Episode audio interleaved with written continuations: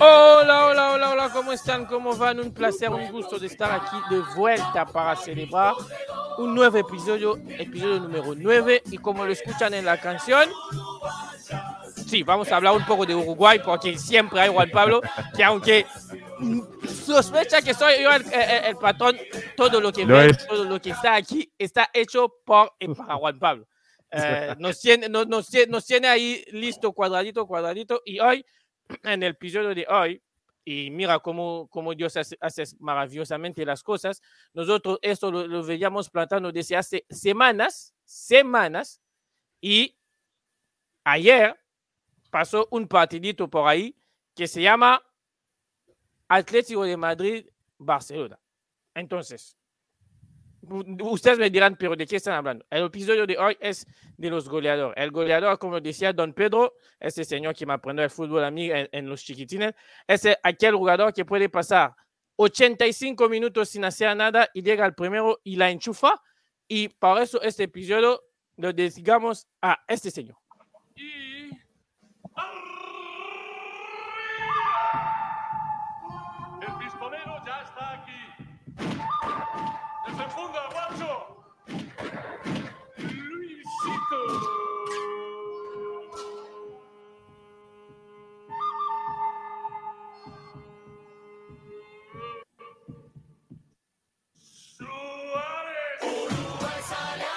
por qué Luisito Suárez? Porque él, como todos los que viven de esto, son los que marcan las diferencias. El goleador es el que, por definición, se sufre y se pasa la vida sufriendo.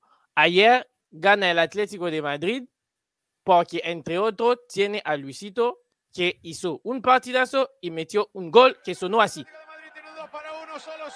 Suárez, Suárez, Suárez Suárez Suárez, Suárez, Suárez.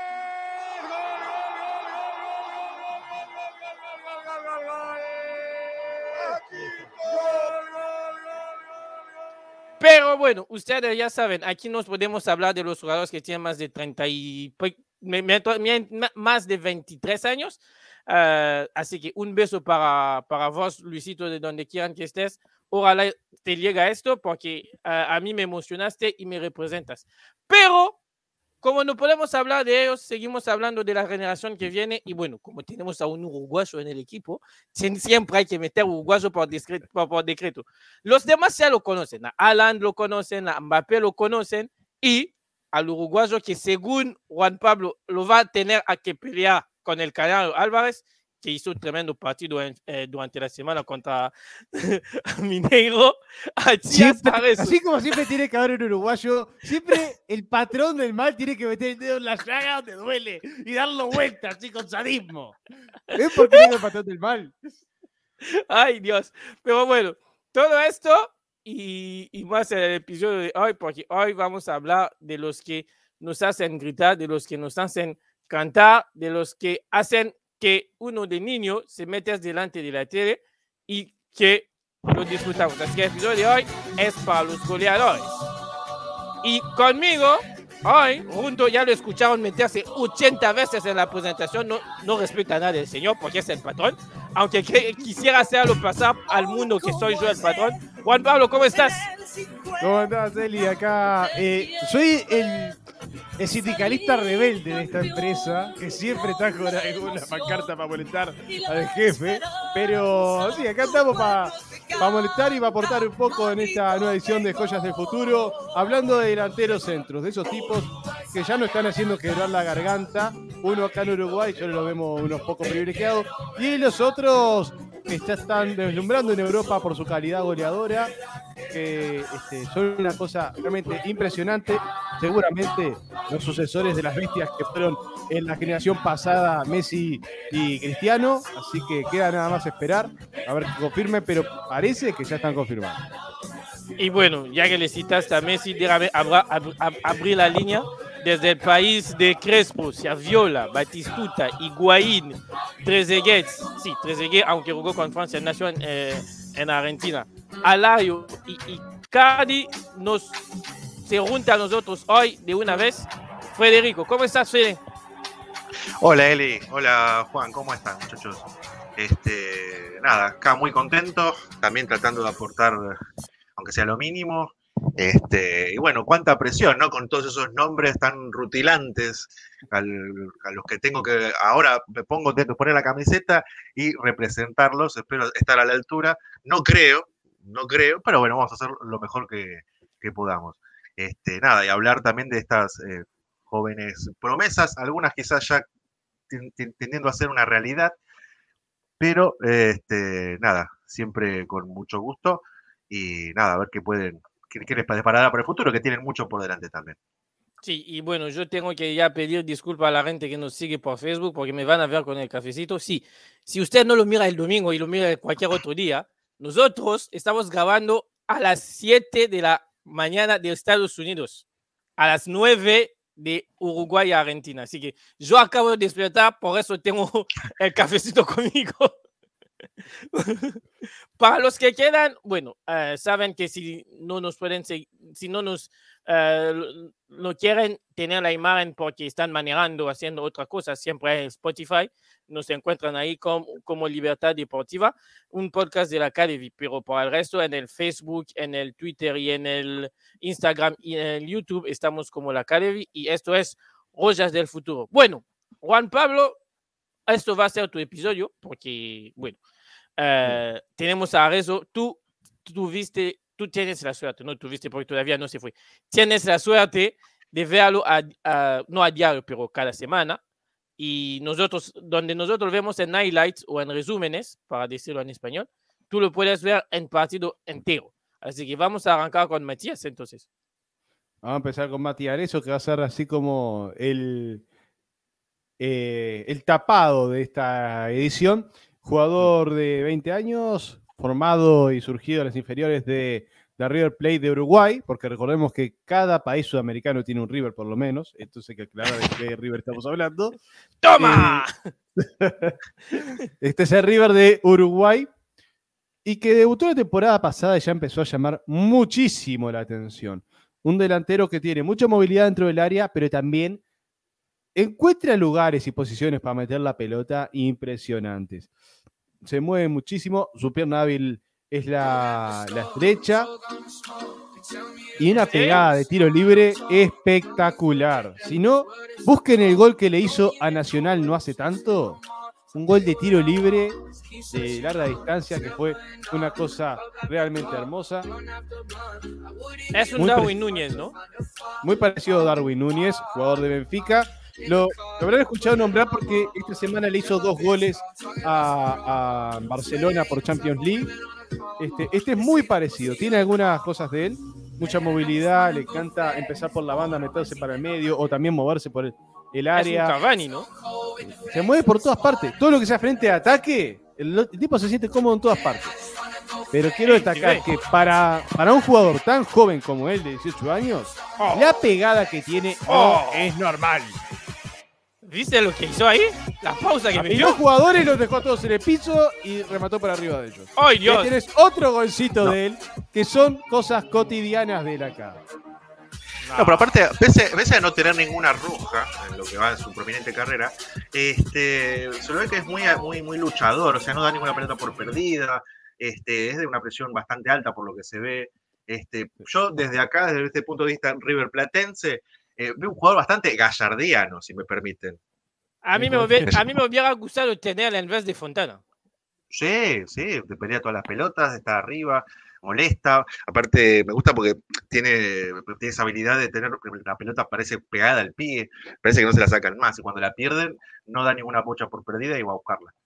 Sí, él es el 9 uruguayo, ¿no, Juan Pablo? Eh, no tanto el 9 uruguayo, pero el 9 uruguayo tradicional está parado en el área y si no le llega la pelota, no puede hacer mucho. Esta es una mm. nueva generación de nueves que se ha forjado a la imagen de Cavani, que lo han no ha confiado mucho más a Cavani que a Suárez, los delanteros jóvenes de Uruguay. Estoy hablando de Arezo, estoy hablando de Darwin Núñez, estoy hablando del de Canario Álvarez Martínez, por ejemplo, que es más posicional, por así decirlo, pero también tiene mucha movilidad. Pero es algo que se ha ido impregnando más en las nuevas generaciones desde Cavani en adelante.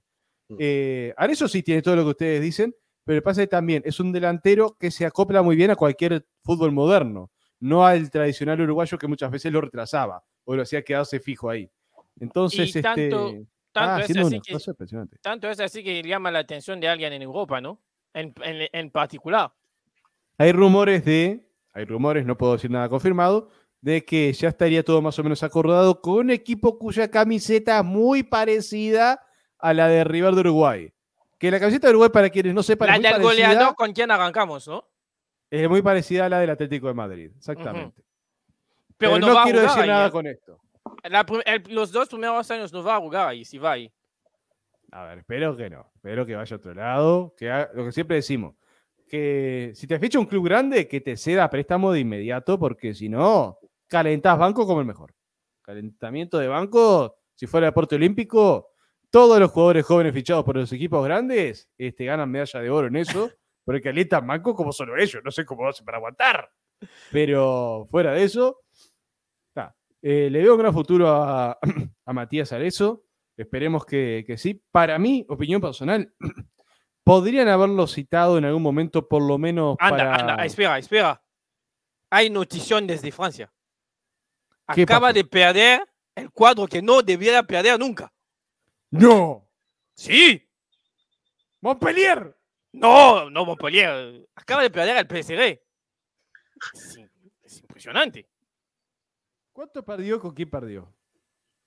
Eh, te lo digo ya, espera. Porque hasta, hasta, hasta, hasta, mi, hasta, hasta mi ventana perdió 2 a 0 contra el Stade de Rennes. 2 a 0. Ah. Y con Messi en la cancha. Está. Eh, sentí una perturbación en la fuerza, pensé que era un terremoto, pero no era que perdió Paris Paris Saint-Germain. Ay, bueno. Bueno, sigue, sigue. Vamos, a hablar de cuando arrancamos con Kylian, porque este también vamos a hablar ahí. Eh, yo no sé, él no es llegó a la selección mayor todavía, ¿no? Todavía no, jugó Sudamericano Sub-20. No, Sub-20 no ha podido jugar, ha jugado Sub-17. Que ha tenido la mala suerte de que Uruguay en los últimos Sudamericanos Sub-17 no le ha ido muy bien, pero sí, soy tan enfermo que sigo hasta los Sudamericanos Sub- Sub-15. Soy una enfermedad mía grave. Pero bueno, este. Él sea profesional, señor, él sea profesional. No, no, no, esto lo decía porque era enfermo nomás. Este, pero como vimos en el recopilatorio, varios goles a selecciones pesadas como Brasil, que les hacían la selección que sea, igual que Argentina, eh, no deja de ser un equipo duro. Este, yo le veo futuro posible para entrar entre los posibles sucesores de Suárez y Cavani. Quizás no entre los primeros titulares, ahora, en este momento, porque lo estoy viendo ahora, pero sí para, para hacer un, un recambio muy, muy frecuente. O No. quizás en el futuro explota. Si la vida, si la vida le da tiempo, normalmente este, es- eh, eh, este, si, si no explota en el mal sentido de la palabra en el camino, este eh, llega en la selección en el futuro. Es, él es Álvarez. Recordamos que en Uruguayos no viven 10 millones de, 10 millones de personas. Viven No, no, menos. no, 10 no, 3. Sí, por eso te digo. Es decir, que con una base de 3 millones no vas a tener mucho delantero más por el futuro. Tienes a estos dos, es decir, el de Peñarol, que lastimosamente el jueves no apareció, y este que estamos, que estamos hablando. Y este para mí tiene un punto a favor, ah, no sé si lo compartes, Fede, es que vive- juega en el, en el River Plate de Uruguay. Bueno, no es para el, para, para el chiste, nada más para re- resaltar que en Uruguay existen dos cuadros, Nacional y Peñarol. Todos los demás son hechos de moda, pero este en el River Plate de Uruguay está destacando a la altura de ser goleador del torneo a 18 años. Es Sí, una coincido, cosa. coincido. Dale. Y raro que no haya sonado acá también. O sea, va, no, no- no- estoy muy seguro que no haya sonado, pero no escuché ninguna noticia de un interés de, de- de- de- de River, de Boca. generalmente hay, hay un, siempre hay un uruguayo en Bover, en la comunidad Bover, dando vuelta. Y por eso me llama la atención, porque es un, un pibe con mucho futuro. Este, tiene mucha personalidad, pues se ve, a él se lo ve mu- haciéndose cargo de muchos penales, o sea, cosa que a esa edad eh, me parece que es una muestra de carácter eh, que nada, generalmente acá llamaría la atención y ya estaría sonando. Ah, ahora, qué duro es la vida, Juan Pablo. Sería el River Plate del otro lado de la frontera y todo el mundo hablaría de todos. Y bueno, ¿qué se le va a hacer? Pasa. Es lo que tienen que hacer de este lado del charco. Nacés sin tantas luces, pero eh, te vas a Europa. una cosa así. bueno, ¿a cuánto lo, lo, lo, lo pongan en los especialistas de, del, del mercado? 7 millones es su valor de mercado actual, 7 millones de euros. Que ya aviso, con que- esa plata River se salva y no se funde por un par de años. Sí, y da igual al River. Da igual al River, sea el Uruguay o ahí da o la mismo, Argentina. y esto que todavía no llegó a la selección, es decir, cuando llegará a la selección, ah, si todavía no se fue de Uruguay, lo que pienso que Va a no pasar fin de pasar, año. Se va, a ir- Va a se va a ir antes, antes de esto. Creo que al fin de año o al año, a la temporada, al arranque de, de la temporada en junio en Europa se va. Eh, es un jugador factible? Yo, como te lo decía con lo de Álvarez, Álvarez, eh, ca- el, can- eh, el canario Álvarez, no, no Julián Álvarez. Eh, Sí. ten- a él la, la, la cláusula era de 2 millones, 12 millones, ¿no? O 20. No, era de 20 millones. Ajá. Yo te decía, para un delantero así que vive en el área, que sabe meter goles, que vive en un club con tanta presión, co- como era, era el Canario Álvarez, 20 millones te salen baratos. Ah, Imagínate si decía eso de Álvarez y de este, que me parece muy goleador, vivir en el área y que nada más te piden 7 millones. Es decir, a este Y lo que se compra puede transar por menos también. Sí, es decir, eh, eh, de este lo compra cualquier cuadro de Europa con un poco de dinero. Porque 7 millones en Europa es nada. Es nada. Es, esa es la perspectiva económica de un lado y otro. 7 millones de dólares para la mayoría de los clubes europeos es muy barato. Para cualquier cuadro uruguayo, y acá incluye Peñarol y Nacional, 7 millones de dólares es como sacarse la lotería. La, la verdad, yo lo voy a decir, prefiero tenerla en Europa que tenerla en, aquí en la MLS o tenerla en Brasil. No, que, que se va a Europa directamente porque ahí va, se va a disfrutar. Y bueno, hay un cuadro que no tiene nueve, que su nueve se llama Braithwaite y que necesita, si, si no puede llegar a la casa de Simeone, que por lo menos este club se fija en él. Eh, además, para los que eh, nos siguen desde hace rato, ah, buscan Mundo Maldini, ahí ah, el periodista español hace un buen análisis com- más completo de, de, de Arezzo y de la calidad de este jugador para ver algunas cosas, porque la verdad, con 18 años, vale mucho. Vale mucho. Bueno, el siguiente, bueno, ya que salió la notición que perdió el PS3 2 a 0, el siguiente, lógicamente, ya lo conocen, es campeón del mundo, tiene amistades con Pelé, eh, juega en el PSG, se habló de él muchísimo durante junio, julio, agosto para ir a, Madrid, pero de momento sigue en Francia y no sabemos de dónde va, pero porque aparece aquí, aunque no tiene la, tiene la 9, es porque es un goleador y que el episodio habla de goleadores. Y en ratio de gol, Mbappé es uno de los más precoces en la historia del fútbol. Bueno, de ahí la pregunta. Fede va para ti primero. ¿A ti te gusta Mbappé? Me encanta. Me encanta un jugador fuerte, con velocidad, habilidoso, este, bueno, goleador nato. Este, es un jugador que de los que los primeros que elegiría en un pan y queso para tenerlo en mi equipo. O sea, primero yo arranco, si dice que los equipos se arman de atrás para adelante, bueno, eh, yo soy un poco, voy, voy a la inversa. Yo armo primero el ataque y después vamos viendo. En- Entonces, sé que le va a sonar feo porque le, le sacaron de, de- del Mundial, pero Juan Pablo, ¿sigues en la herida lo de Mbappé? No, para nada. Para nada, para nada. ¡Maldita Francia! Eh, no, no pasó nada, no pasó nada. Este, Mbappé a mí la verdad me parece tremendo jugador. Aparte de ser, para mí no es tan fuerte, pero lo que tiene es muy mañoso, es muy inteligente, muy rápido de cabeza. No solo rápido con las piernas, porque el tipo también es muy rápido, eh, la velocidad que alcanza es impresionante, sino que la cabeza acompaña a la velocidad de su cuerpo. Entonces resuelve situaciones muy complejas, muy rápido, que casi todas terminan en gol. Y creo que esa es la, el, la clave de la cantidad de goles que tiene a su corta edad. Porque si vemos la cantidad de goles que tenían Messi, Cristiano, a su edad, no alcanzaban estos números tan impresionantes. No alcanzaban estos niveles de participación en torneos importantes tan grandes.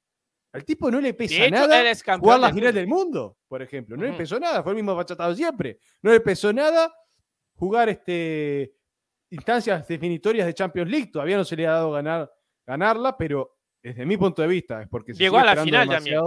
Sí, no ha podido ganarla, pero en ese partido no brilló tanto Kylian, aunque también hay que. Nadie brilló. el Bayern es muy difícil.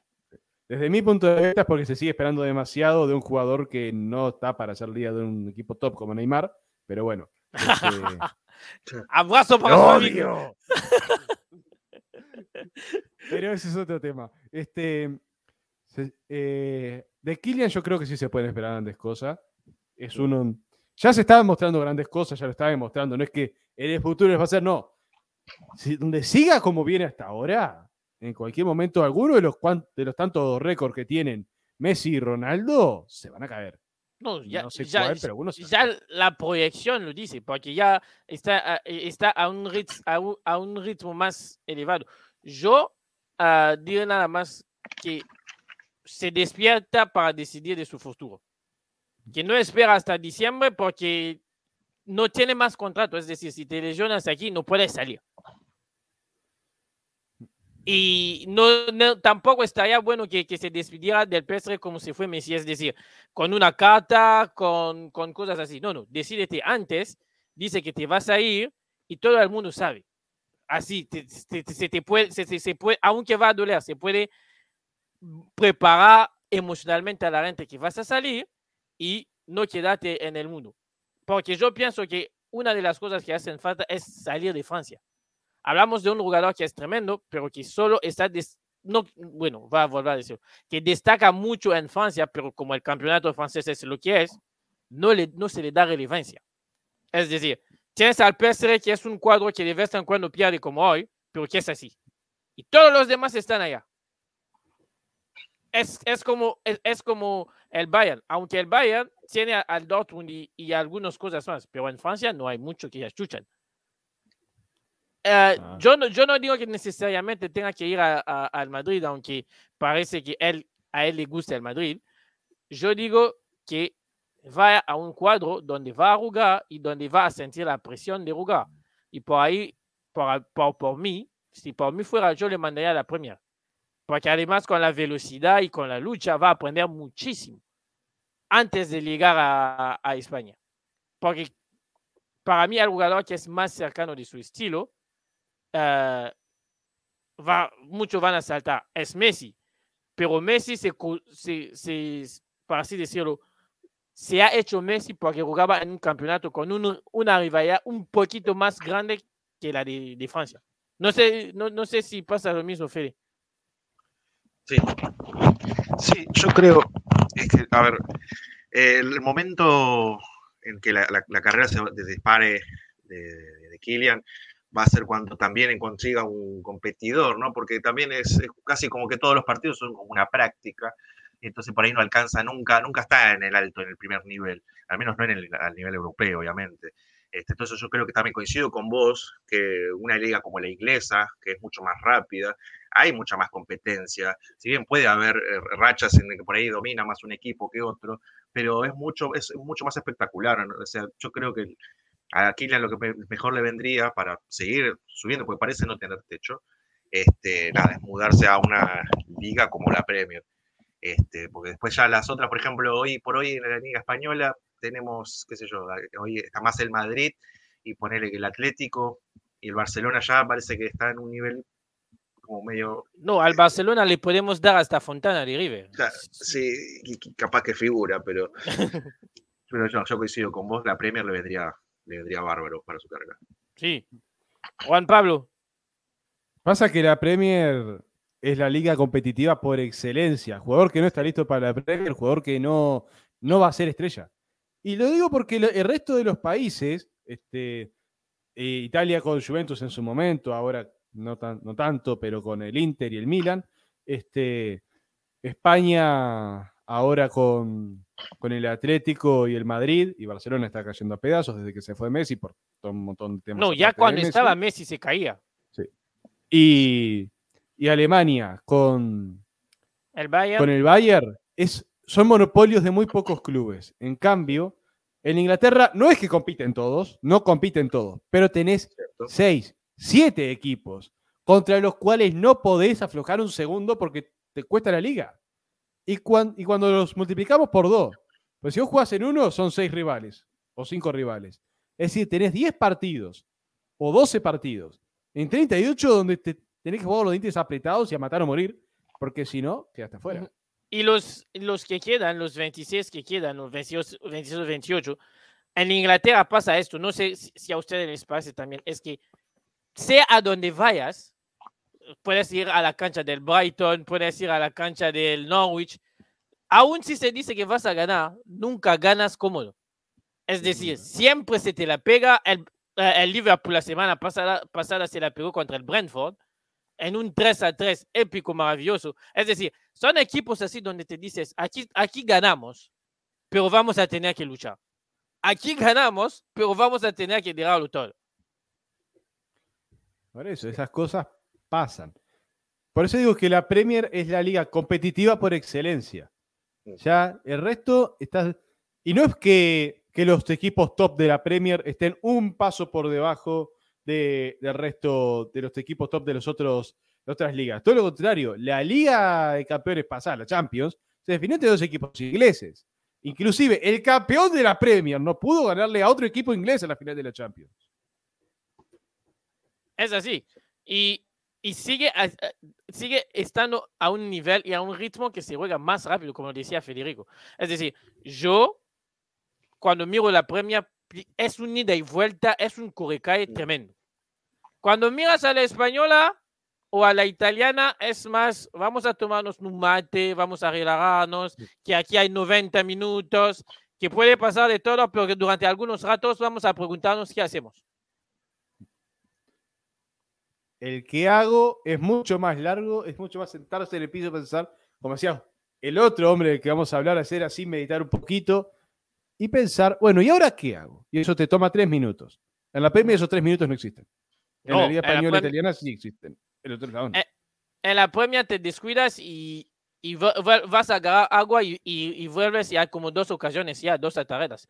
Eh, es una cosa tremenda. Hablando de la Premier, de este señor, de- del señor que viene, también se habla de la Premier, pero bueno, yo me quiero enfocar aún más sobre el hecho que lo que hace para el país que, que tiene quizás no va a ser valorizado tanto. Porque este señor es el dueño del gol. Tiene Virtually 67 single-handedly goles en and continued to 66 set new partidos para el. Dortmund. Nació en Noruega. Noruega. Es como hablar de Keylor with Navas que nació 23 en Costa Rica. Hay que meter 22 respeto sobre este señor. Tiene He's also overtaken the 21 años y es el futuro del gol porque mete goles a todo lado. La que cae para adentro. Hablamos de Erling Haaland. Si tenía la nacionalidad de Crespo, ¿valdría 200 millones? Sí. Sí, sí, sí. Ujú. Es que la- el promedio de goles es impresionante. Tiene más. eh, tiene, cada, cada cierta cantidad de goles tiene un partido jugado. Es increíble. Es al revés. Realmente. Este, uno tiene más partidos jugados que goles. Este chico no. Este, puedo hacer una corrección porque él, eh, Erling eh, nació en Leeds. Ah, sí, sí, sí. Defiende el país de su padre. Sí, nació en Leeds. claro, Haaland, que cuando él Ujú. jugaba en el Leeds United, bueno, vivían en esa ciudad y ahí nació, fue él nacionalizado o naturalizado, no sé cómo que se dice. Este 200 palos, tranquilamente. Y vos cuando decís la edad de Crespo, la ¿qué Crespo? El Crespo que brillaba No, digo, digo la nacionalidad de Crespo. No, no ah, la la, edad. nacionalidad, la edad de. Crespo, te lo he entendido. Bueno, hoy sería muy difícil, pero como técnico, este, pero eh, sí, no sé. Ahí, ahí no sé, no sé, depende de dónde esté jugando. Si jugara en, el, en, en Europa, yo diría que sí, 200 palos puede llegar a salir. Si estuviera en el River, tanto de Argentina como de Uruguay, ahí ya no creo. Por más que de tenga Argentina la habilidad y los goles que tenga. No, ¿Cómo? la de Argentina un poco más, ¿no? De Argentina se habló bastante más. Sí. Sí, sí. A ver, Sí, pero- el logro más grande de River de Argentina es ganar la Libertadores contra Boca. El logro No, más grande de River. No, no, no. El logo Pero más grande es ganar el, el Intercontinental en los 70. La gente piensa En que es 80. ganar la Boca. Los 80. Boca. Boca es un párrafo más en la historia. En los 80 y fue con gol de ay, el Hormiga Alzamendi. La hormiga Alzamendi, sí. Uruguay, siempre Uruguay presente. Obvio. ¡No puedo evitarlo! Soy patriota mal. Pero bueno, Alzamendi, gran jugador que me seguía en una vieja cuenta de Twitter y la perdí y la verdad que Ay, Dios. quiero morir. Es un día muy triste porque me estoy acordando de eso. ¿por qué tenemos, por qué tenemos eso a colación? Bueno, el logro más grande de River de Uruguay fue eliminar a San Lorenzo por penales de una Copa Sudamericana. Así que hay diferencias grandes en eso. Bueno, a San Lorenzo lo elimina cualquiera. eh, eh, En 2009. San Lorenzo, es San Lorenzo. Eh, yo no sé, ¿qué te, qué te, qué te genera, Juan Pablo? Saber que este señor nació en Noruega, que quizás nunca va a ganar un mundial, quizás nunca va a ganar un- una, una Eurocopa, pero destaca a un nivel que llama la atención, porque recordemos que uno de sus gran hechos es haber metido nueve goles en un partido de la sub-17, sub-19, Sub-20. Un partido mundial sub-20. Sí. Octavos de final, si mal no recuerdo. contra No Nigeria, ¿no? rival. Sí, no recuerdo el rival ahora, pero Noruega ganó 12 a 0. El tipo metió 9 goles. Hmm. mi problema, mi gran problema, lo que realmente me entristece de Haaland, es que capaz el tipo no tenga chance de volver a jugar un mundial. Porque para Noruega es realmente complicado clasificarse a las copas del mundo. Este, porque eh, en Europa hay mucha selección muy fuerte y tenés que ligar, tener va contra muchísimos otros. Honduras. Los nueve Contra goles. Honduras fue. En, aqu- en aquella época todavía no estaba Coito de técnico, así que no me importa. Este, eh, lo que pasa es que Haaland capaz no pueda nunca jugar una Copa del Mundo y eso va a ser una tragedia pa- para el fútbol porque es un jugadorazo. Es un jugadorazo y va a ser realmente triste que no tenga la oportunidad de mostrar todo su talento, que lo está mostrando en el Dortmund, que de hecho sea de paso, lo esté mostrando en el Dortmund, y haciéndole fuerza al Bayern, que el Bayern es la aplanadora que todo lo que se hable alemán le va a pasar por arriba, y que tenga esto que por lo menos es una piedra en el camino, que la va a sortear porque siempre la, la sortea, pero igual, este, es algo que entristece un poco. Pero bueno, este, habrá que disfrutarlo a nivel clubes, con todos los goles que hace y hará, que es una bestia, ahí me encanta verlo. Yo sigo al, al Dortmund, me- me- es un cuadro que me cae simpático, y me, me gusta seguirlo. No soy hincha, los, los, los- los goles no los grito, pero me gusta verlo. Y Haaland, la verdad que Majin Buu la, la descose, la descose Majin Buu. El único, el único problema que yo tengo con Alan es que le va a boca. Es, es esto. para decir algo. El Es resto, perfecto. el resto para mí es el delantero. A, Mbappé le comparé con eh, Messi por la generación de juego, por saber crear, generarse una jugada.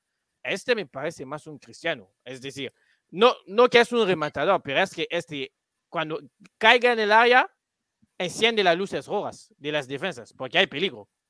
Peligro. Pasa también el número que acá estaba mencionando Federico, de que tiene más goles que partidos. Bueno, Ronaldo se fue de Madrid con más goles que partidos en Liga, por ejemplo. Y más goles que partidos en Champions también.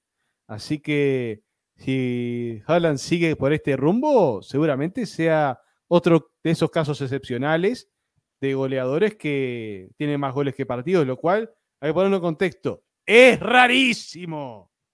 Y en enero va a, su cláusula va a 120 millones. Creo que ahora es 150. 120 millones, es decir, el City puede venir, el Chelsea puede venir, el United puede venir. El PSG, en cuanto Mbappé, diga que yo me voy, puede decir, bueno, señor, usted venga para acá.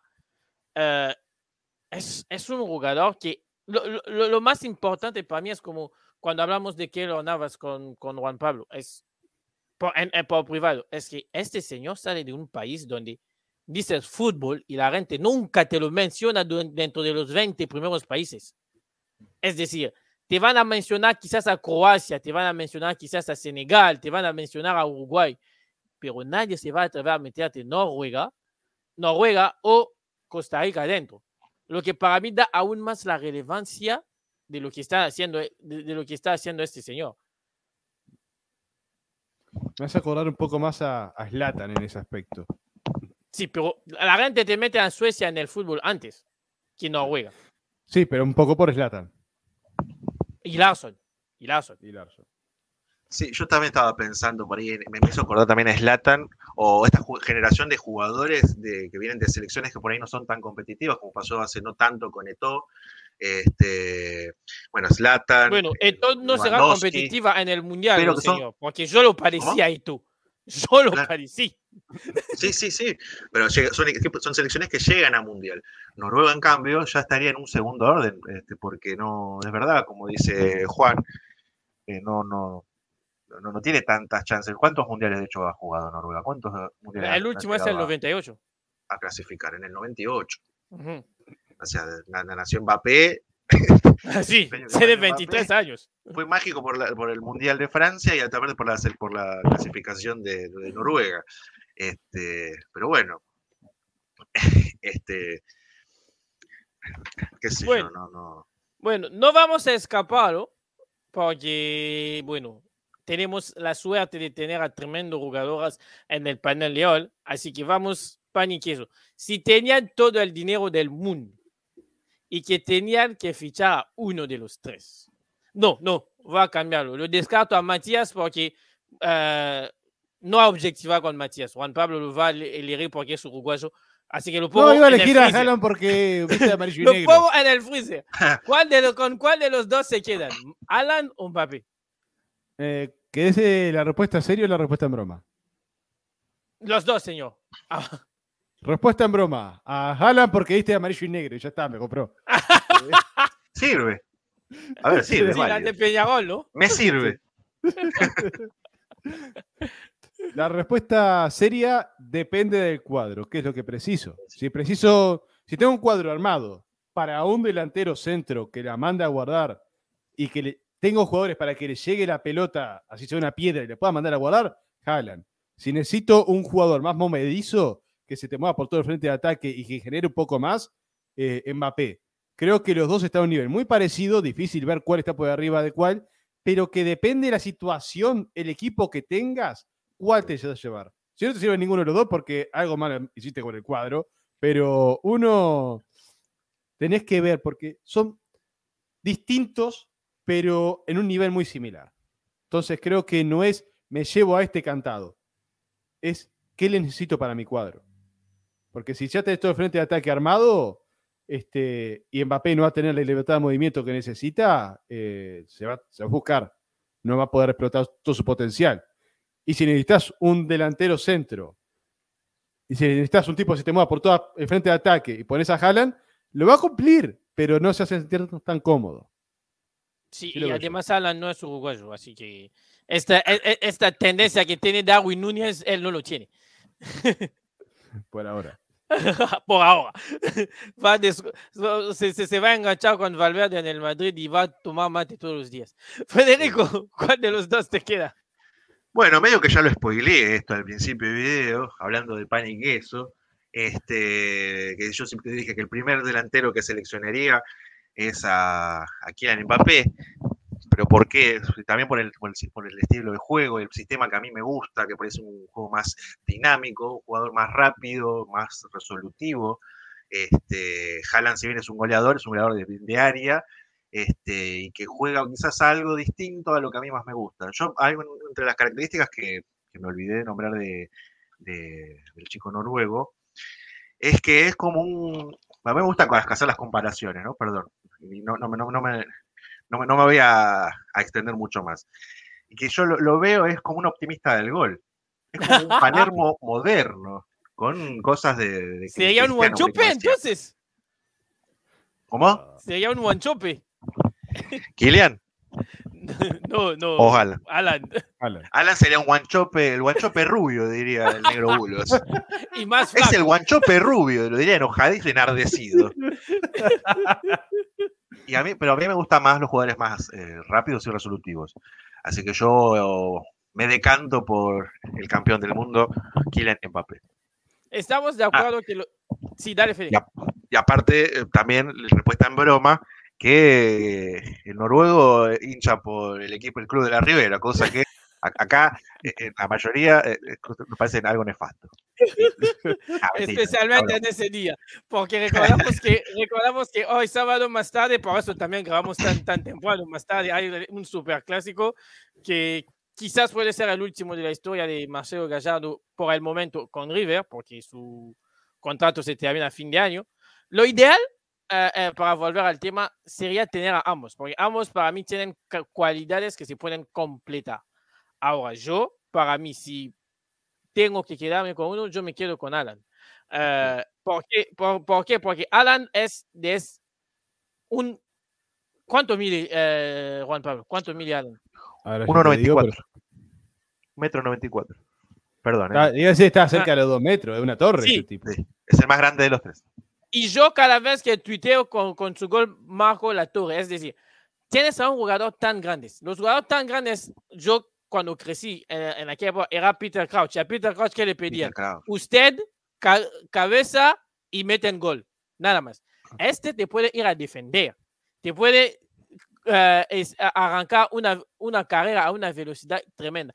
Hay un PSV Dortmund, creo que no es de esta Champions, pero no de, De la de la, pasada. de la última, pero la de antes, donde arranca desde su portería a la portería del PSV en una contra y termina frustrado porque no se la dan y lo hace to- todo el camino en 10 segundos, midiendo cerca de los 2 metros. Que tienen, la habilidad que tiene para medir cerca de dos metros.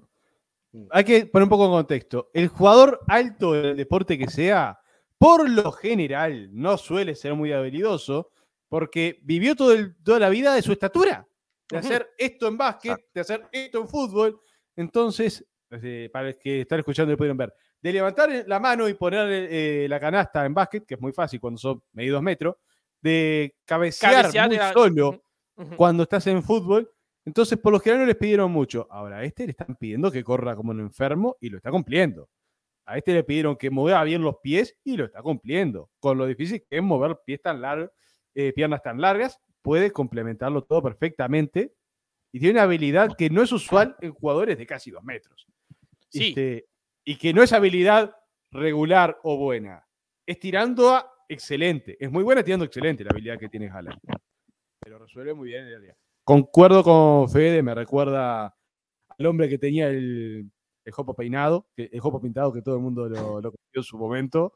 Yo no, no, yo no lo copié, pero este,